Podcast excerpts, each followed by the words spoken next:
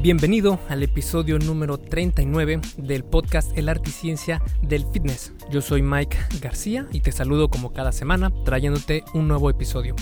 En esta ocasión, pues quiero apoyarte lo más que pueda y por eso es que estas últimas semanas he estado tanto escribiendo en el blog, eh, en mi blog, esculpetucuervo.com, como en el podcast he estado sacando mucha información acerca de pues lo que estamos viviendo prácticamente a nivel mundial y es sobre la cuarentena por el virus SARS-CoV-2 que causa la enfermedad de COVID-19 o dicho de cariño el coronavirus.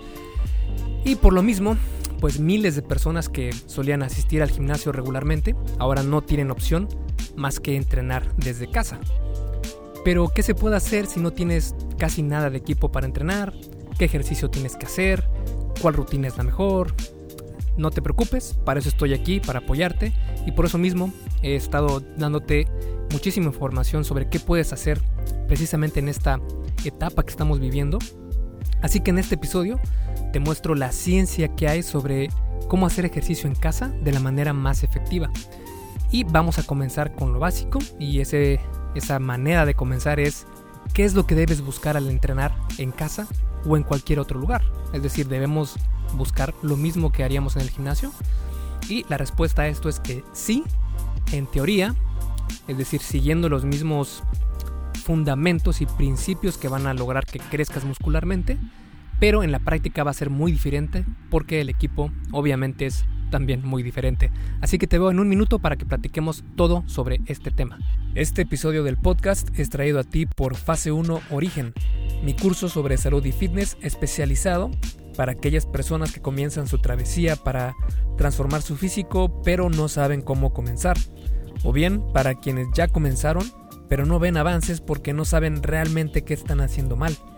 Si quieres comenzar con el pie derecho y no perder todo el tiempo en cuanto a perder grasa corporal, ganar músculo y vivir con más salud, entonces Fase 1 Origen es el curso ideal para ti. Y es ideal para ti porque es el único curso pensado específicamente para ti que quieres hacer un cambio completo en tu vida, pero se te ha dificultado, ya que contiene módulos sobre mentalidad, trucos y herramientas para que logres pues apalancar tus esfuerzos y pues no vienen dietas rígidas, no tienes que dejar de comer tus alimentos favoritos.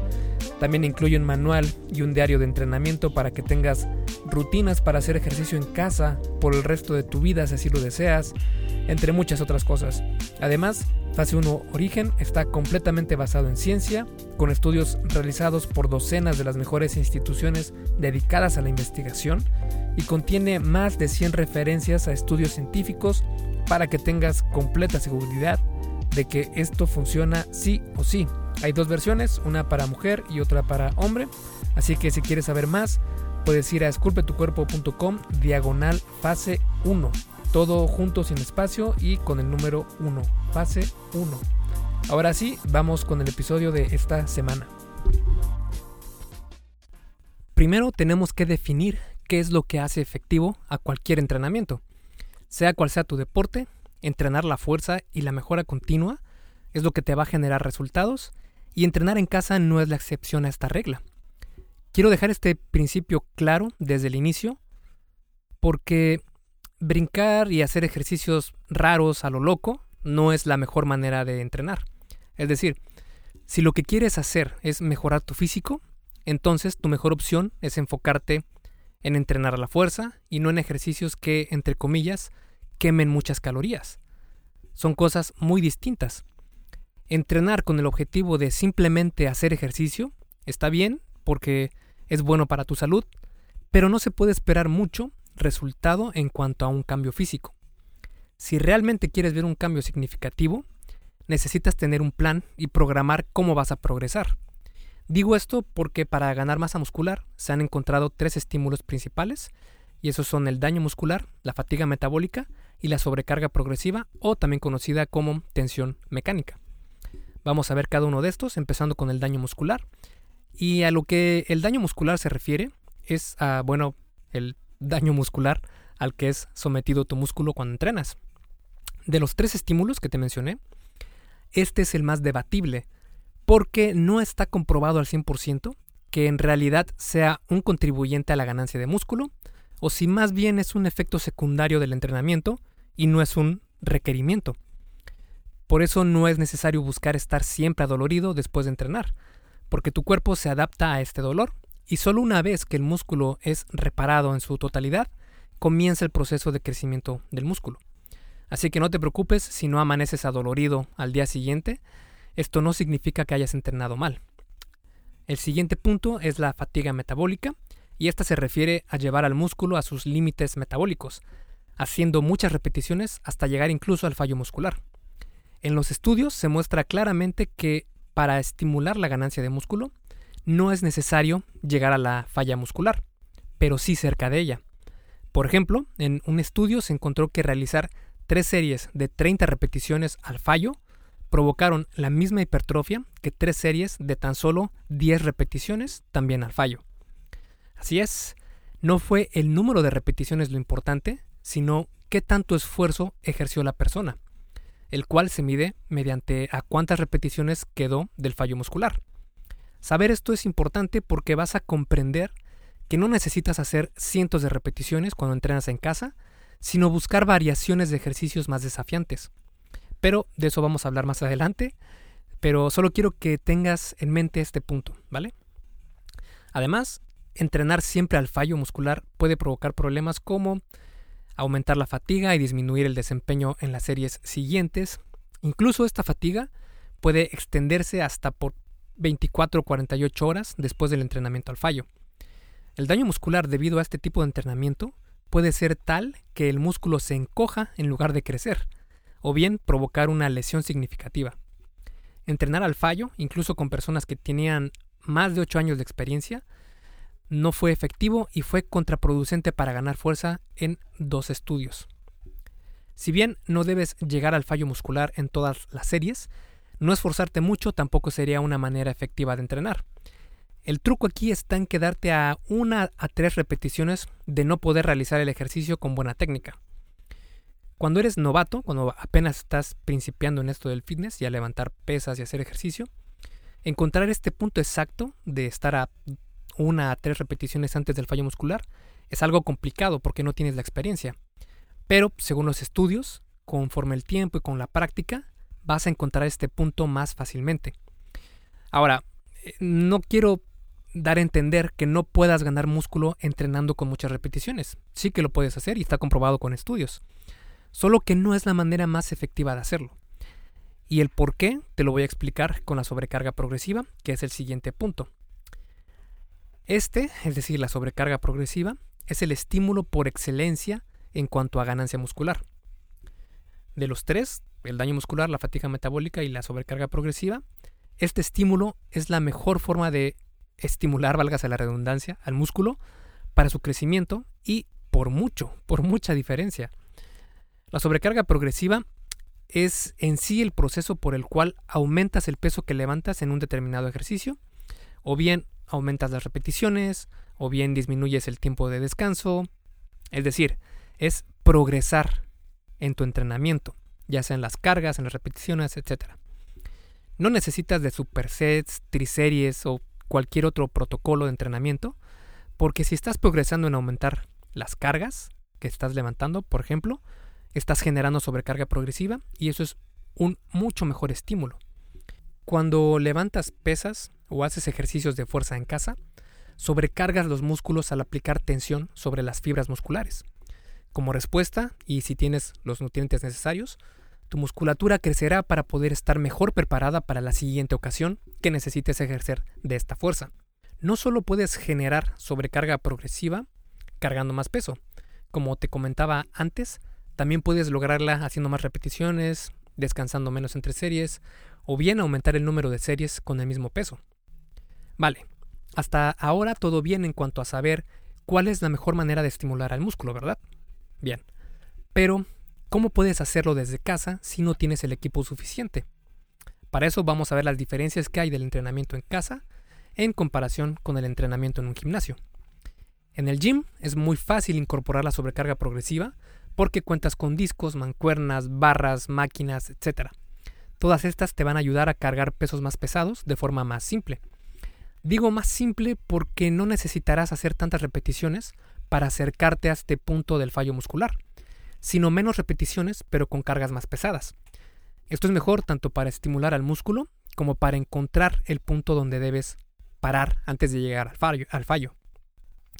Si quisieras comprar todo esto para tu casa, todo este equipo sería bastante caro y por eso es que es mejor pues ir al gimnasio, ¿verdad? Claro, siempre y cuando pues vayas a entrenar bien y no solo a las máquinas que hacen la mitad del ejercicio por ti. Y me refiero a utilizar los pesos libres, como las barras, las mancuernas, etcétera, con las que puedes controlar tú el recorrido de todo el movimiento que, haces, porque hacerlo así es mejor, porque se ha encontrado que los, los ejercicios compuestos son mejores para ganar fuerza y masa muscular, y esto está comprobado con estudios también. Y si no sabes cuáles son los ejercicios compuestos, es muy fácil. Son aquellos que involucran dos o más articulaciones. Por ejemplo, imagínate una sentadilla que activas la articulación de la cadera, de la rodilla y de los tobillos. Estás utilizando dos o más articulaciones. El peso muerto utilizas prácticamente todo el cuerpo. Y la presa en banco, por ejemplo, que es este ejercicio donde te acuestas y empujas la barra en contra de la gravedad. Eh, ahí estás activando la articulación tanto de la, del hombro como la del codo. Entonces estás utilizando dos articulaciones y por lo mismo vas a entrenar eh, los músculos del pecho, del hombro anterior, que es la parte frontal del hombro, y de los tríceps. Mientras que los ejercicios aislados o accesorios son aquellos que solo involucran una articulación, como el clásico, la clásica flexión de bíceps, donde levantas las mancuernas con tu bíceps, pues solo estás aplicando y activando la articulación del codo. Esto es algo de lo que a mí me hubiera gustado saber hace años, porque desperdicié mucho tiempo sin levantar pesado y sin realizar ejercicios compuestos, lo que evitó que lograra ganar masa muscular a todo mi potencial. Pero en cuanto a comencé a aplicar los conceptos que te estoy mostrando, mi avance en 11 meses fue mucho más rápido que en los 4 años anteriores. Y es que está comprobado que en personas naturales, es decir, que no utilizan esteroides, entrenar con pesos pesados, con el que puedas hacer unas 4 a 8 repeticiones, nada más, es la mejor manera de estimular al músculo a crecer. El detalle con el entrenamiento en casa es que al no tener cargas externas, tienes que confiar en que tu cerebro no te está diciendo, ya, ya, ya, ya estuvo, paremos aquí. O si en verdad son tus músculos los que están mandando ese mensaje. Por ejemplo, es muy común que tu cerebro diga ya, párale aquí, siendo que de haberte esforzado un poco más y seguir con el ejercicio, podrías haber realizado fácilmente otras 15 repeticiones.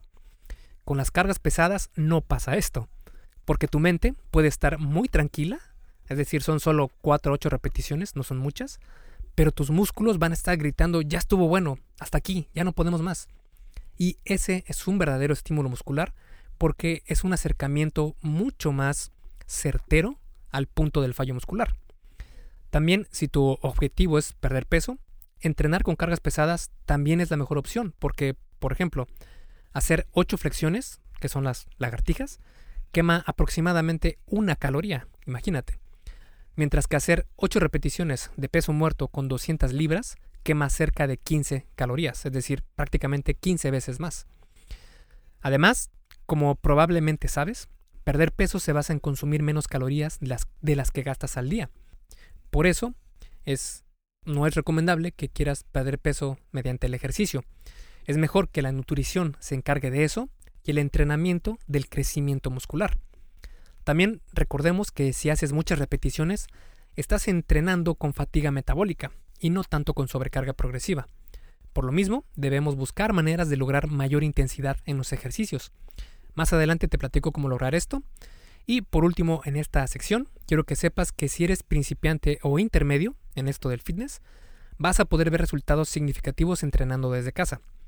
Pero si te consideras avanzado, tal vez no vayas a ver tanto progreso y sí va a ser necesario que tengas que ir al gimnasio.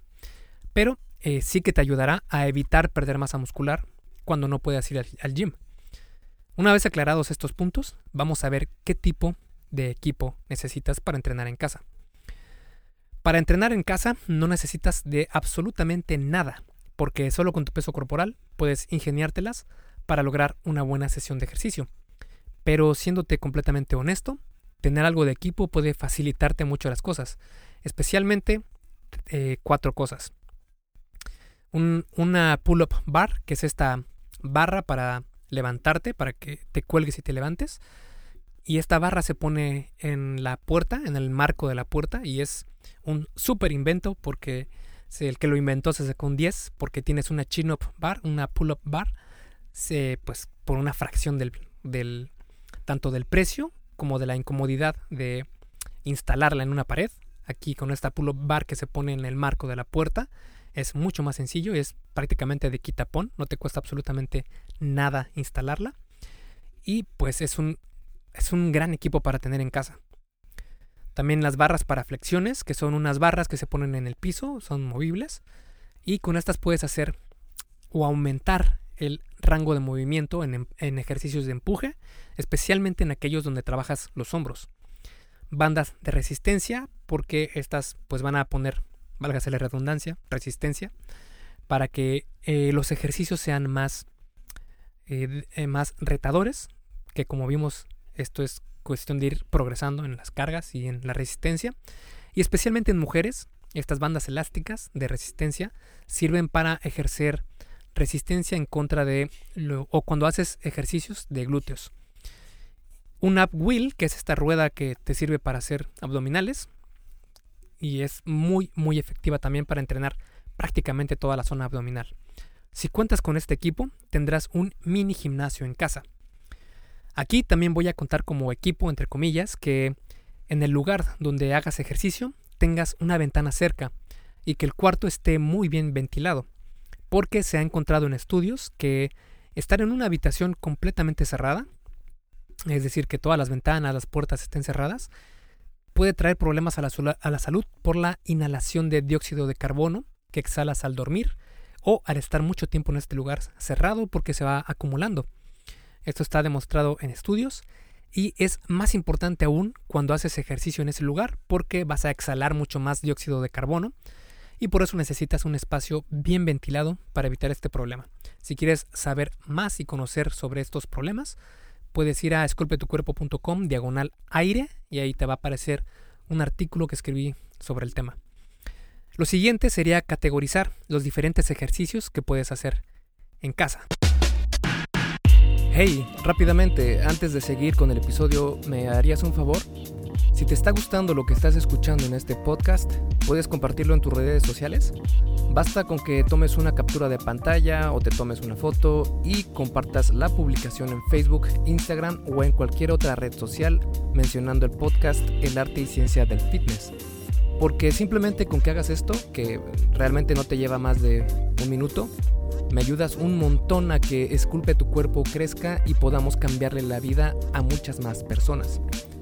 Y si haces esto, no olvides etiquetarme en la publicación para que pueda agradecerte personalmente. En Facebook estoy como blog Esculpe tu cuerpo y en Instagram como Esculpe tu cuerpo. Vale, sigamos entonces donde nos quedamos en el episodio. Lo siguiente sería categorizar los diferentes ejercicios que puedes hacer en casa. Estas son algunas maneras en las que puedes categorizar los ejercicios dependiendo de su patrón de movimiento y su grado de dificultad. Vamos a empezar con los ejercicios de empuje horizontal. Estos son los que tienen un énfasis en pecho.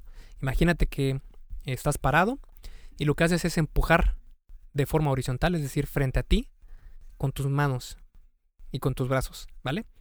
Si te imaginas este movimiento, estás empujando horizontalmente, aquí estás entrenando los músculos del el pecho, que son los pectorales principalmente, también los deltoides anteriores, que es la parte frontal del hombro, del hombro, y también los tríceps, que es la parte trasera de tus brazos. Los ejercicios como las flexiones, que en otros países es conocido como lagartijas también, flexiones arquero, que son iguales a las flexiones, pero te vas como de un lado y del otro. Eh, si quieres ver estos videos de cómo hacer estos ejercicios, puedes entrar a esculpetucuerpo.com diagonal en guion casa y te va a aparecer la versión escrita de este, de este episodio del podcast y ahí vas a ver todos los videos sobre cómo realizar estos ejercicios. ejercicios. También está la flexión con pelota medicinal, flexiones Spider-Man, flexiones con aplauso, flexiones con pies elevados, a una mano, etc.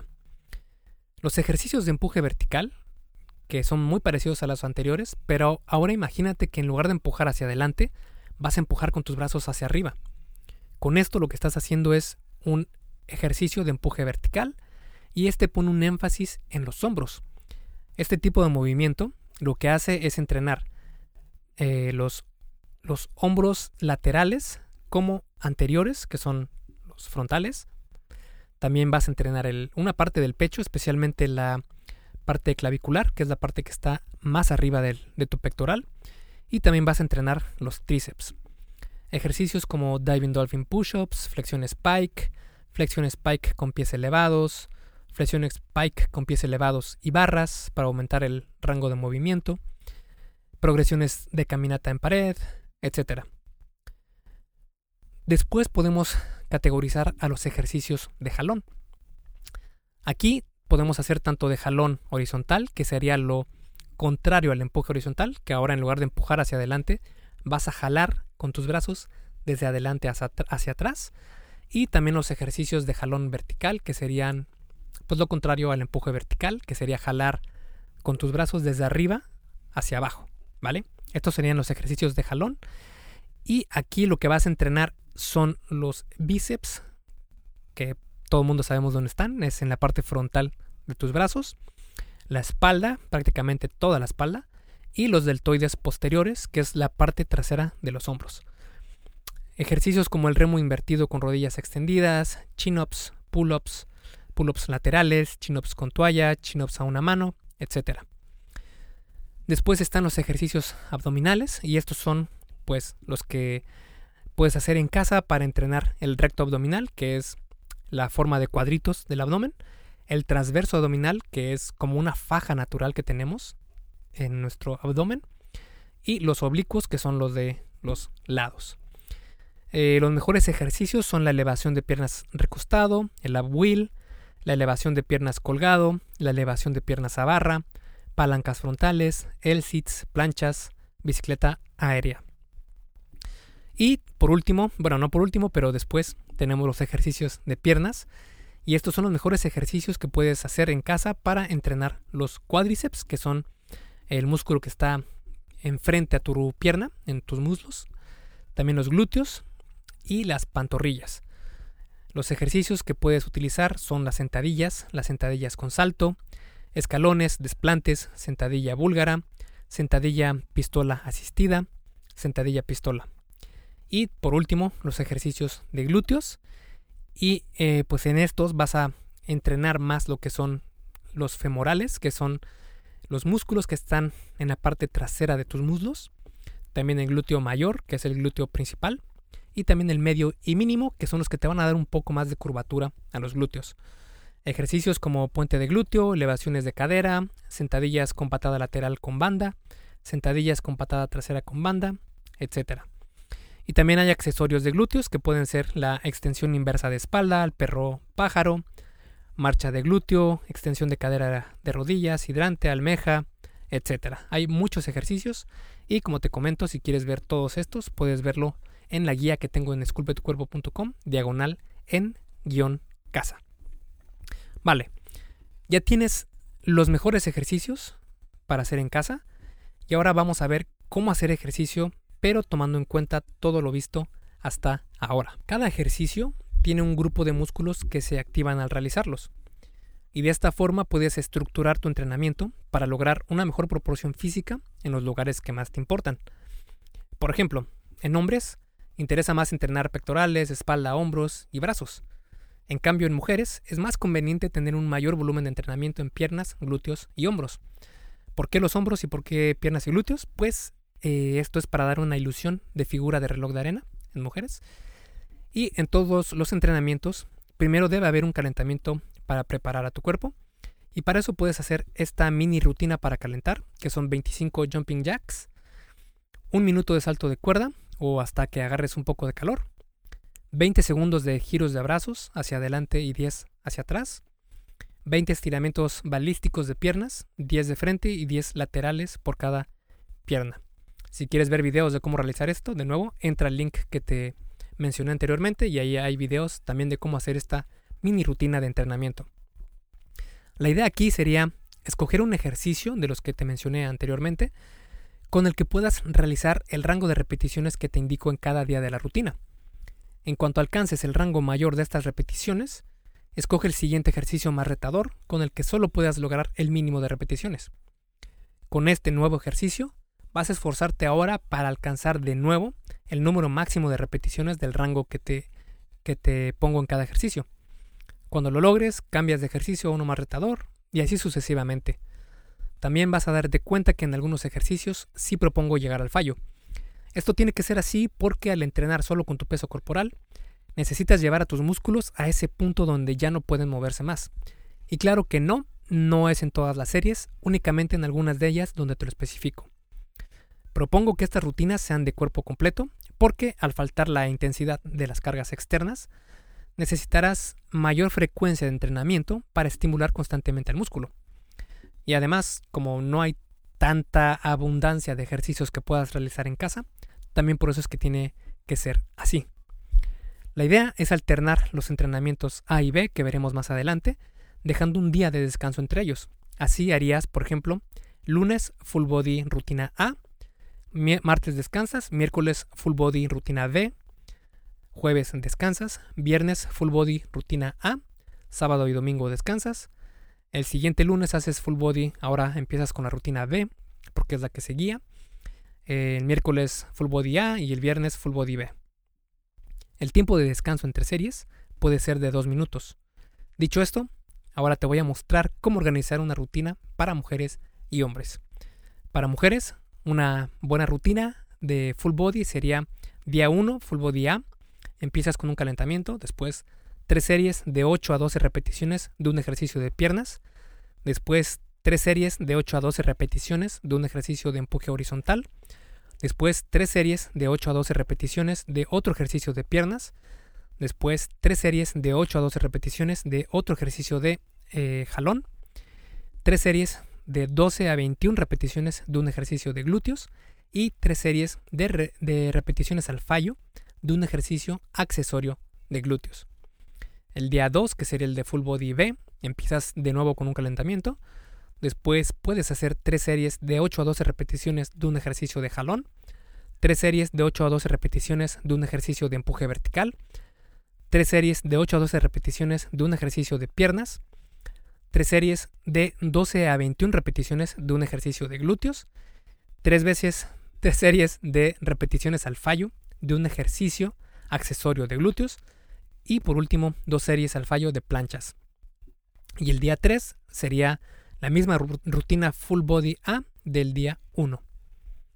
Ahora en hombres, una buena rutina sería el día 1 full body A, que se compone de un calentamiento, después tres series de 5 a 10 repeticiones de un ejercicio de empuje horizontal, después tres series de 5 a 10 repeticiones de un ejercicio de piernas, Después, tres series de 5 a 10 repeticiones de un ejercicio de empuje vertical. Después, tres series de 5 a 10 repeticiones de jalón. Y al último, dos series de repeticiones al fallo de un ejercicio de abdomen.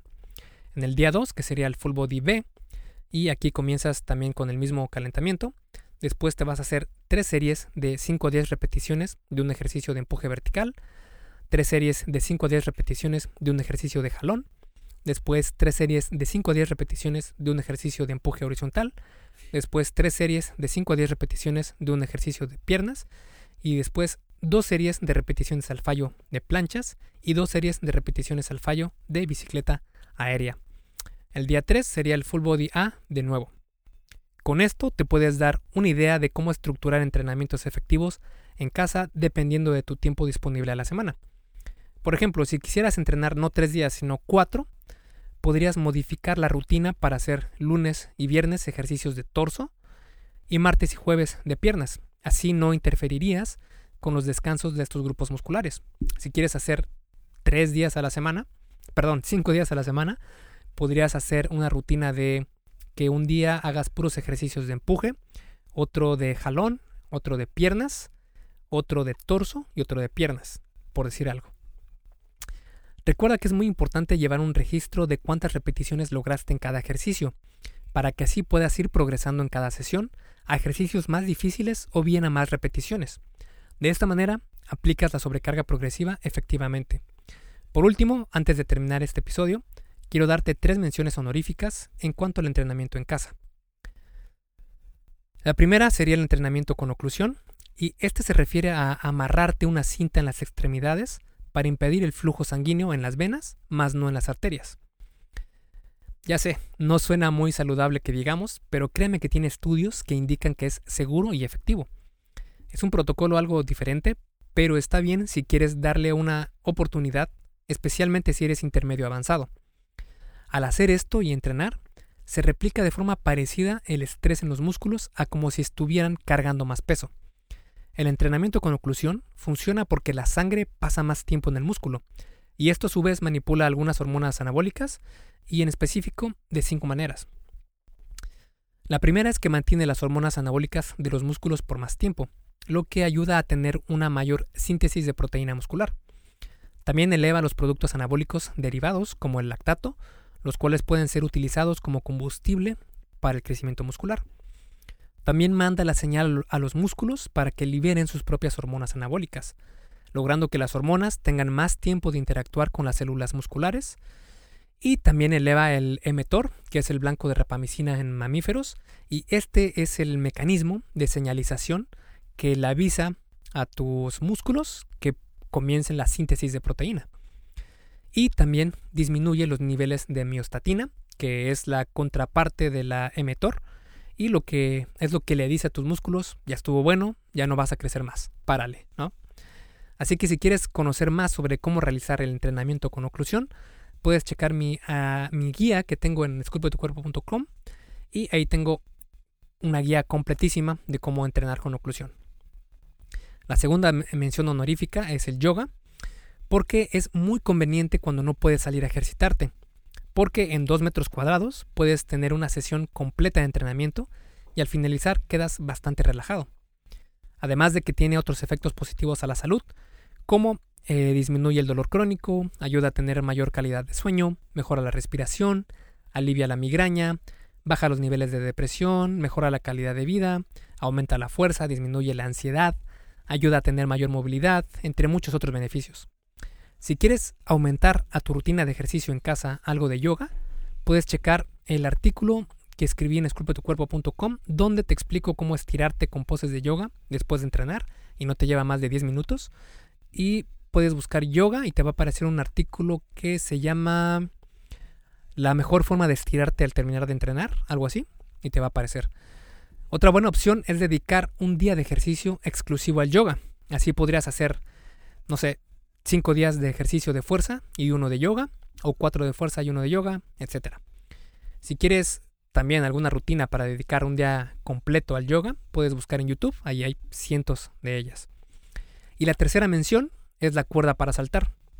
Al igual que el yoga, saltar la cuerda en un espacio muy reducido es un excelente ejercicio cardiovascular y además muy divertido. Al principio es algo difícil coordinar los saltos con la cuerda, pero con el tiempo se vuelve mucho más fácil.